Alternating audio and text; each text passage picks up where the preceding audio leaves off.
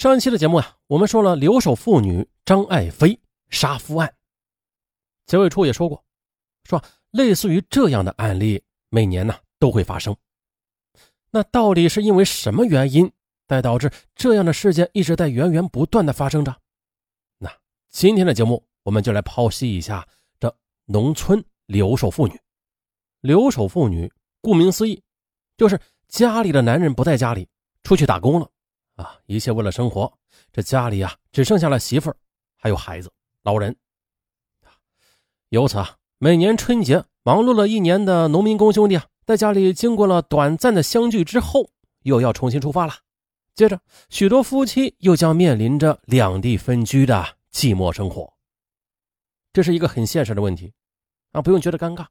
所以呢，今天咱们就来说一个 不太一样的话题。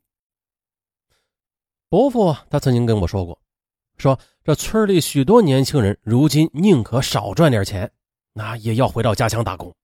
他不是跟钱过不去，原因是啊，要守护着留守的老婆，不然的这自己的老婆就很可能成为了别人的乡村二奶，或者乡村小姐。嗯，今天的乡村它少了些质朴，多了些纷杂。那些传统的优良的民风，也随着现代开放的风潮，也在逐渐的远离我们了。不过俗话说了，说这兔子不吃窝边草，可如今呢，一些坏兔子它专吃窝边草，搞得那些留守妇女的丈夫在外很不安心，整日的也是忧心忡忡的，不能安心干活养家。那下面我们就以一个民工为例子，村里的红山水。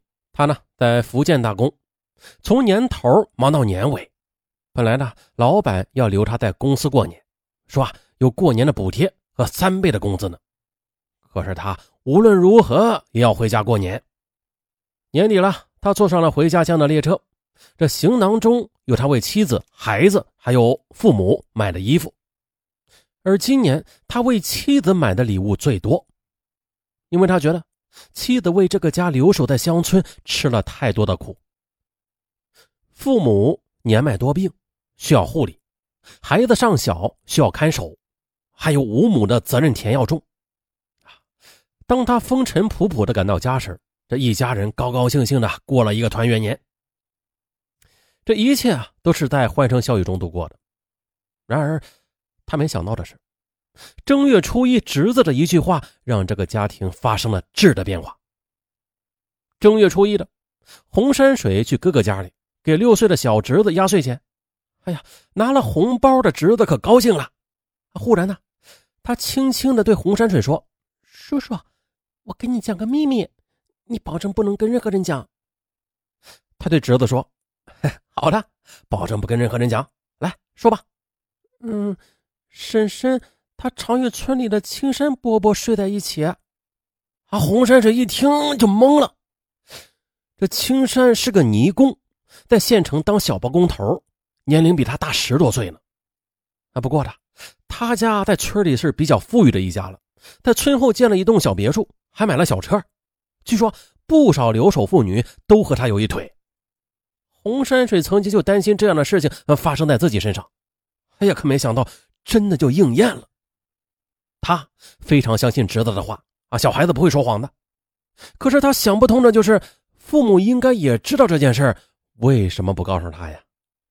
当他问父母的时候，父母却一再坚持的说：“啊，没有的事啊，啊，别听外面瞎说。”可是啊，当洪山水说出是小侄子告诉他的时候，他的老父亲才无奈的说：“呀，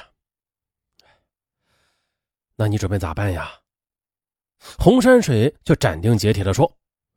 离婚，老父亲听后摇摇头说：“算了吧，孩子，真的离婚的话，你就得打一辈子光棍了。你上有老下有小，谁还愿意嫁给你啊？”，说句良心话呀，这几年苦了你媳妇儿的，她里里外外都是一个人干，你一年到头也不在家里，有几个年轻人能熬得住啊？也不是没有办法，我劝你还是回到县城去打工吧。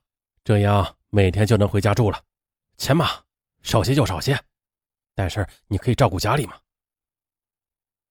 洪山水他是既痛苦又纠结，一时不能面对。可也就在正月初一的晚上，他还是绝望的踏上了回福建打工的路程。这是一个。这村里啊，还有一位叫做欣欣的年轻人，他呢回家过春节就是和老婆拿离婚书的。去年春节的时候，这欣欣没有回家，把妻子接到了自己打工的地方团聚。小两口已经快一年没有在一起了，小别胜新婚。可是这一天的妻子去市场买菜的时候，被当地查流动人口验孕的人给拉去做孕检，哎，结果被查出来怀孕了，什么？怀孕？这怎么可能啊！欣欣顿时就崩溃了。他一年没有和妻子在一起了，这妻子肯定是留守在家里，还给别人玩了。欣欣强忍着悲痛，陪着妻子做了人流。三天后的他一言不发的把妻子送上了开往老家的列车上。无论妻子如何的哀求，他始终无法咽下这口恶心的苍蝇。当着妻子的面他打电话通知岳父母，告诉他们呀，说他要和他们的女儿离婚。后来，欣欣也知道了，这妻子经常是去村长家里打麻将。有人告诉他呀，是村长把他老婆给玩了。据说村长玩了不少留守妇女。于是呢，这个春节他一心等着的就是民政局的工作人员赶快上班，他呀要把婚给离了，然后再逃离这个让他做噩梦的村庄。嗯，都说兔子不吃窝边草，但是村里的扁嘴吃窝边草的，就是吃的让人愕然。比如说这家人家的，这弟弟在外边打工，他竟然和弟媳妇黏糊糊的在一起了。被弟弟发现之后呢，这对男女却私奔了。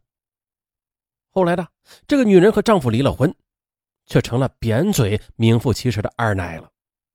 而扁嘴的弟弟至今是单身一个，还要带着一个孩子。哎呦，这如此丧门败户的事儿也会出现啊！村里的年轻人更是诚惶诚恐了，要不和老婆一同外出打工，要不就在本县里打工，守护着老婆。啊，怎么说呢？窥一斑可见全豹，这样的事情不止发生在一个村庄，在农村呢，它有一定的普遍性。咱们纵观各地的报道，这样的事儿啊，确实的屡见不鲜。特别是在一个女性扎堆儿男性稀缺的地方，这恶棍也会变成女人的偶像。曾经就一篇报道说了，现代版的西门庆与十余名少妇有染，最终是村民忍无可忍呐，啊，乱棒打死了。这个被乱棒打死的西门庆名字叫杜凤华，他呢能够对这些妇女为所欲为，是因为啊。这男人外出打工之后的这该村慢慢的变成了寡妇村再加上留守妇女那威势的力量也抵挡不住一个恶棍的冲击，于是呢，一些留守妇女便将杜凤华这名始终以蹂躏他们肉体为目的的恶棍，最后看成了精神上和身体上的依靠了。而其实呢，我们也不能完全的归罪于这些留守女人的堕落。我们的社会应该反思反思，哪个女人不希望自己的男人陪伴身边呢？共享天伦呢？中国农业大学的一项研究显示了，说这全国有八千七百万的农村留守人口，其中有四千七百万留守妇女。调查中还发现，留守妇女她们隐晦的表达了她们的性压抑问题，她们长期处于性压抑状态，这也导致了连锁的负面情绪。百分之六十九点八的留守妇女经常感到烦躁，百分之五十点六的留守妇女经常感到焦虑，百分之三十九点零的妇女经常感到压抑。那到底是谁让这四千七百万留守妇女变成了名副其实的寡妇呢？而我们不难看出，她们这就是体制性的寡妇。比如说，与丈夫一同出去打工。这孩子就没人看管了，怕荒废了孩子的未来和前程。在家里管教孩子，照顾公婆，但是又不能和丈夫在一起享受天伦之乐，于是长期的性压抑让他们烦躁而焦虑。他们就是这样艰难的忍受着这种痛苦的生活。当然了，这四千七百万的留守妇女的性压抑，也有相对应的另外一个数字，那就是他们的丈夫在外面打工啊，同样有性压抑。一个在城市，一个远在故乡的乡村，过着牛郎织女般的生活。白天他们忙着挣钱，夜晚他们很孤独、无聊，耐不住寂寞的，就去找了小姐。俗话说得好啊，这没有买卖就没有伤害。但是这种情况下，他怎么能够没有买卖呀？那我们再来看一个权威的统计啊，说中国性科学的杂志刊登过浙江省绍兴市卫生局副局长张文卫完成的国内首份农民工的性报告。报告中指出了，在他调查的八百人中，有百分之十五点八二的人接受过小姐的性服务，有百分之二十四点五三的人有过。婚外性生活，有百分之二十三点九的外地民工有性压抑，而有了性压抑之后呢，就有多达百分之六十四点七一的人有不良的情绪和替代行为。什么苦都能忍啊，唯有相思受不了。而性压抑带来的煎熬，已经引发了另外一种社会问题了，就是离婚。有资料显示啊。在众多的离婚案件中，发生在外出务工或者经商人员家庭的约占百分之八十。外出务工夫妻长期的两地分居了，缺乏思想沟通以及性交流，造成了感情疏远，久而久之的这婚姻难以维持。而留守的妻子则成为了别人的乡村二奶或者乡村小姐，这一切已经成为当今离婚的重要之因。社会是由千千万万个家庭组成的，如果一个个家庭破裂、离婚，那当然会给社会带来不稳定的因素了。所以说呢，今天一些农民工兄弟选择了留在了家乡，守护着老婆，守护着家庭，那不让自己的婆娘变成乡村二奶或者乡村小姐。可是同时呢，换来的却是沿海地区又一轮的民工荒。有些时候啊。一些问题是无法解决的，或者说是短时间内解决不了的。那在经济高速发达的今天，必然会带来许多社会问题：留守家人、留守子女、留守妇女，啊，这留守的一切一切的问题啊，还得请大家多包容、多些理解、多些关心，相互体谅体会，这呢才能在最大程度上幸福。好了。就到这儿。